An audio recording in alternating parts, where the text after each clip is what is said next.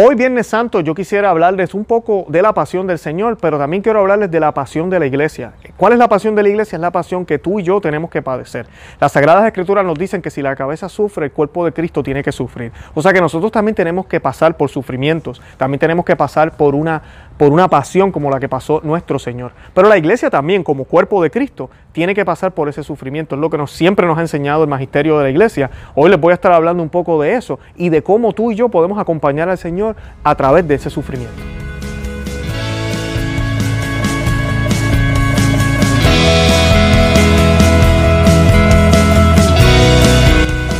Bienvenidos a Conoce, Ama y Vive tu Fe. Este es el programa donde compartimos el Evangelio y profundizamos en las bellezas y riquezas de nuestra fe católica. Les habla su amigo y hermano Luis Román y quisiera recordarles que no podemos amar lo que no conocemos y que solo vivimos lo que amamos. Nos dice el Catecismo en el artículo número 677, la iglesia solo entrará en la gloria del reino a través de esta última Pascua, en la que seguirá a su Señor en su muerte y resurrección, citando Apocalipsis 19, 1 al 9. El reino no se realizará, por tanto, mediante un triunfo histórico de la iglesia, Apocalipsis 13:8, en forma de un proceso creciente, sino por una victoria de Dios sobre el último desencadenamiento del mal, Apocalipsis 27:10, que hará descender desde el cielo a su esposa, Apocalipsis 21:20.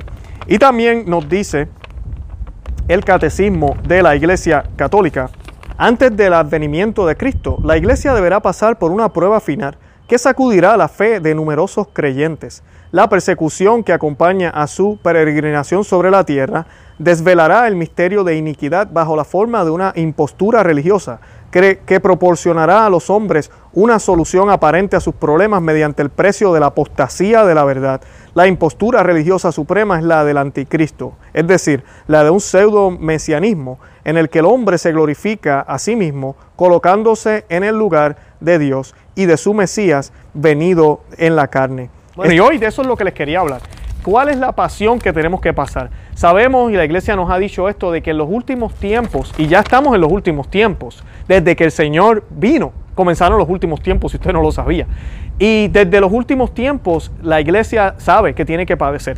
Y, la iglesia siempre ha padecido, siempre ha padecido. Y han habido grandes traidores dentro de la iglesia, como les hablaba los otros días en el video de los traidores consagrados, pero también traidores como tú y como yo, sin estar consagrado a Dios, pero somos bautizados. Y la iglesia siempre ha tenido que sobrevivir y subsistir y sufrir. Esa es la cruz que nos ha tocado pasar.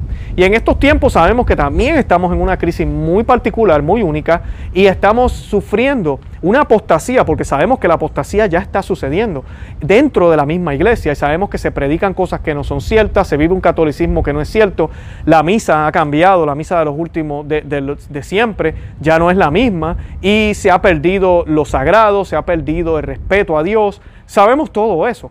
¿Cómo podemos nosotros entonces asumir todo eso con amor y no con odio, no con rabia y ofrecerlo al Señor? ¿Cómo nosotros podemos entonces pedirle a Dios que nos dé la fuerza para asumir la cruz como Él la asumió? Él la asumió con amor y cariño, una cruz que pesaba, una cruz que dolía, una cruz que posiblemente olía mal, una cruz que iba a quitarle la vida a Él y que era muy dolorosa. Y esa es la actitud que tú y yo tenemos que tener como católicos, especialmente en estos tiempos de apostasía que nos han tocado vivir y tener la esperanza de que la iglesia va a triunfar, la fe va a triunfar, el corazón inmaculado de María va a triunfar. Y eso no lo dice la palabra de Dios, nos lo dicen muchísimas profecías también, nos lo dicen muchísimas apariciones de la Santísima Virgen, pero sobre todo nos lo dice las Sagradas Escrituras, la revelación pública que es infalible y perfecta.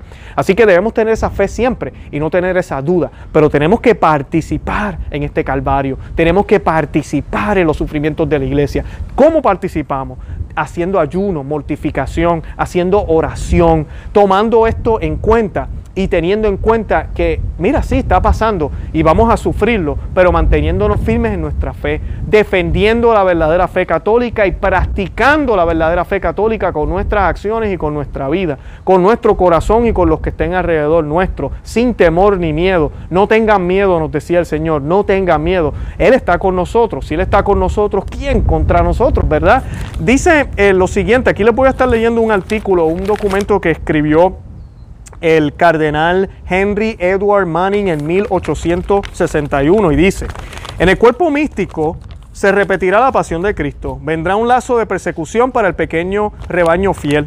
El santo sacrificio del altar cesará por un tiempo. La iglesia verdadera será barrida de la faz de la tierra, echada al desierto, escondida en las catacumbas.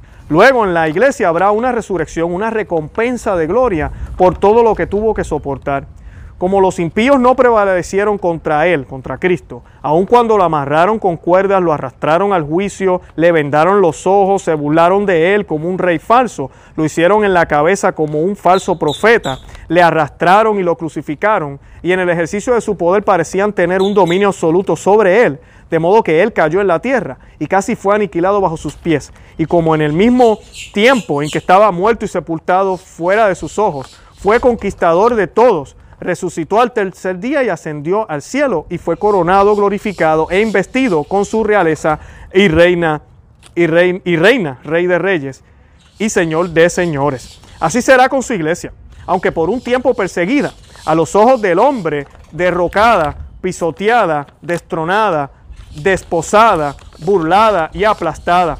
Incluso en ese gran tiempo de triunfo, las puertas del infierno no prevalecerán.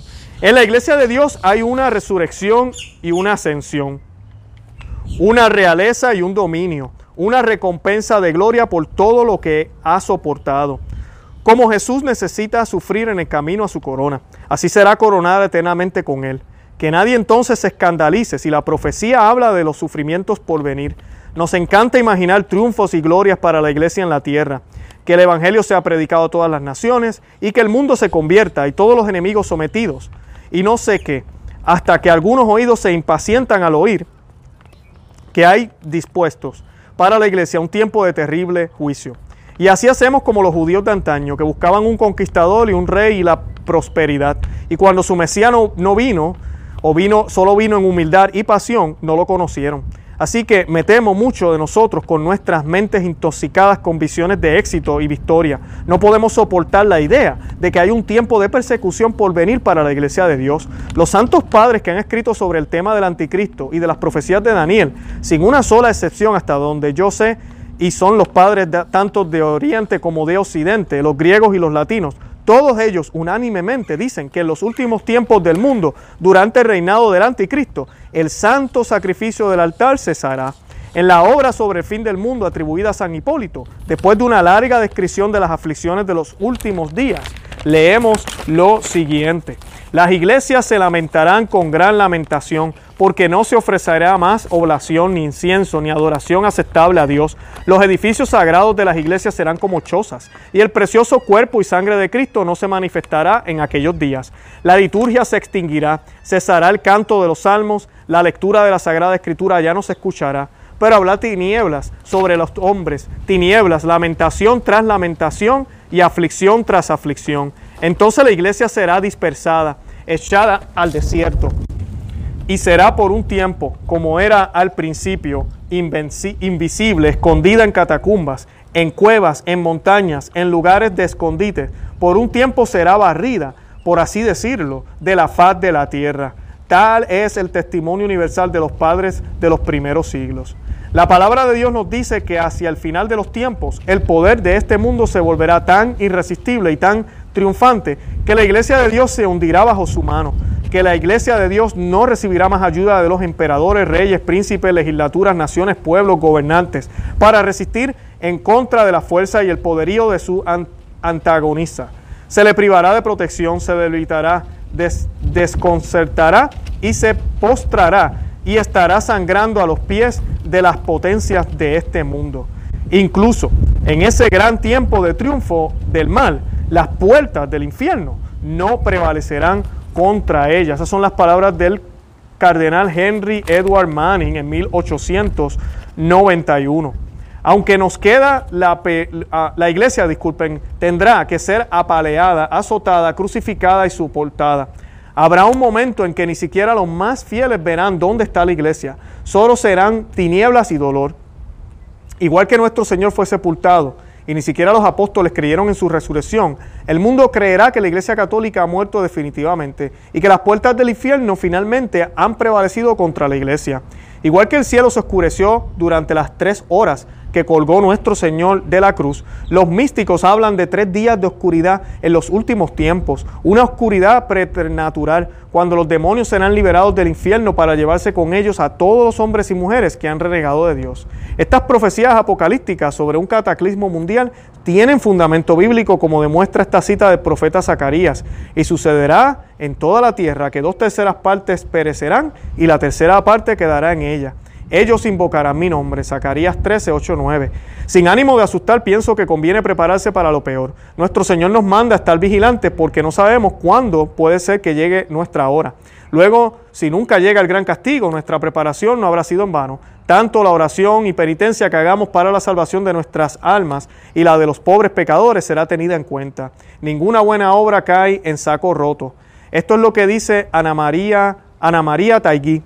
Dios enviará dos castigos, uno en forma de guerra y revoluciones y peligros originados en tierra y otros enviados desde el cielo. Vendrá sobre la tierra una oscuridad total que durará tres días y tres noches. Nada será visible y el aire se volverá pestilente, nocivo y dañará y, dañará, pero no solo a los enemigos de la religión. Durante los tres días de tiniebla la luz artificial será imposible, solo las velas benditas arderán, los fieles deberán permanecer en sus casas rezando el Santo Rosario y pidiendo a Dios misericordia. Los malos perecerán en toda la tierra durante esta oscuridad universal, con excepción de algunos pocos que se convertirán.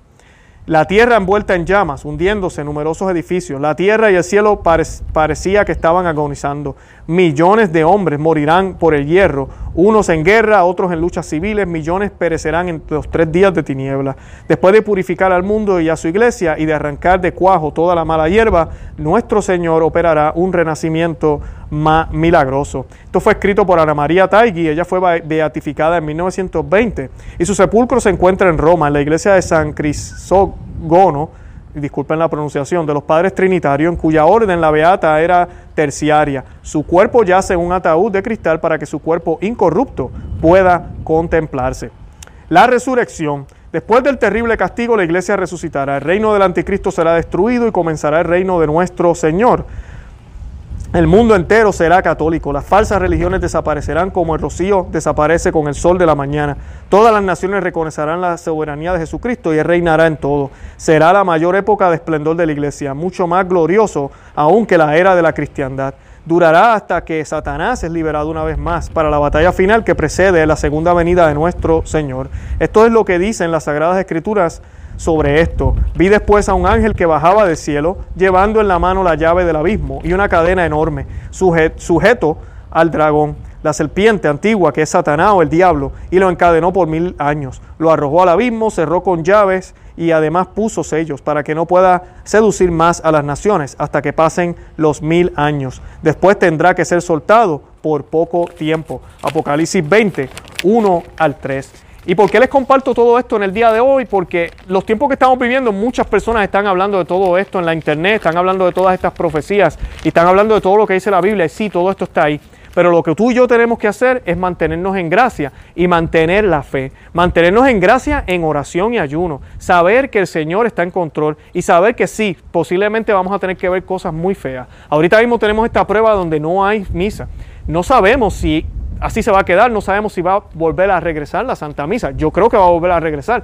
Pero mira, uno nunca puede descartar nada. No sabemos si vendrán con una nueva liturgia. No sabemos si ahora nos van a imponer la comunión en la mano y ya no se va a poder dar en la boca. Entonces va a ser todo sacrilegio a todo lo que da. No sabemos qué va a suceder. Y vuelvo y repito, no lo digo para alarmarnos, pero es exactamente lo mismo que nuestro Señor nos decía. Él les decía a los apóstoles, el Hijo del Hombre tiene que padecer y morir. Y esas palabras eran alarmantes. Y Pedro no la podía aceptar. Justo después que a Pedro le dieron las llaves de la iglesia del reino, él, él, le dice a Jesús, pero no, no, no vayas a Nazaret, esto no podemos dejar que esto suceda. No puede pasar. A los discípulos de Maús, cuando se le aparece el Señor, ellos están todos eh, eh, perdidos, todos eh, desalentados por lo que acababa de suceder. Y Él se les aparece, ellos no lo reconocen. Él empieza a describir todas las escrituras, desde Moisés hasta, hasta, los, hasta, hasta los últimos que se escribió, hasta los evangelios, se podría decir.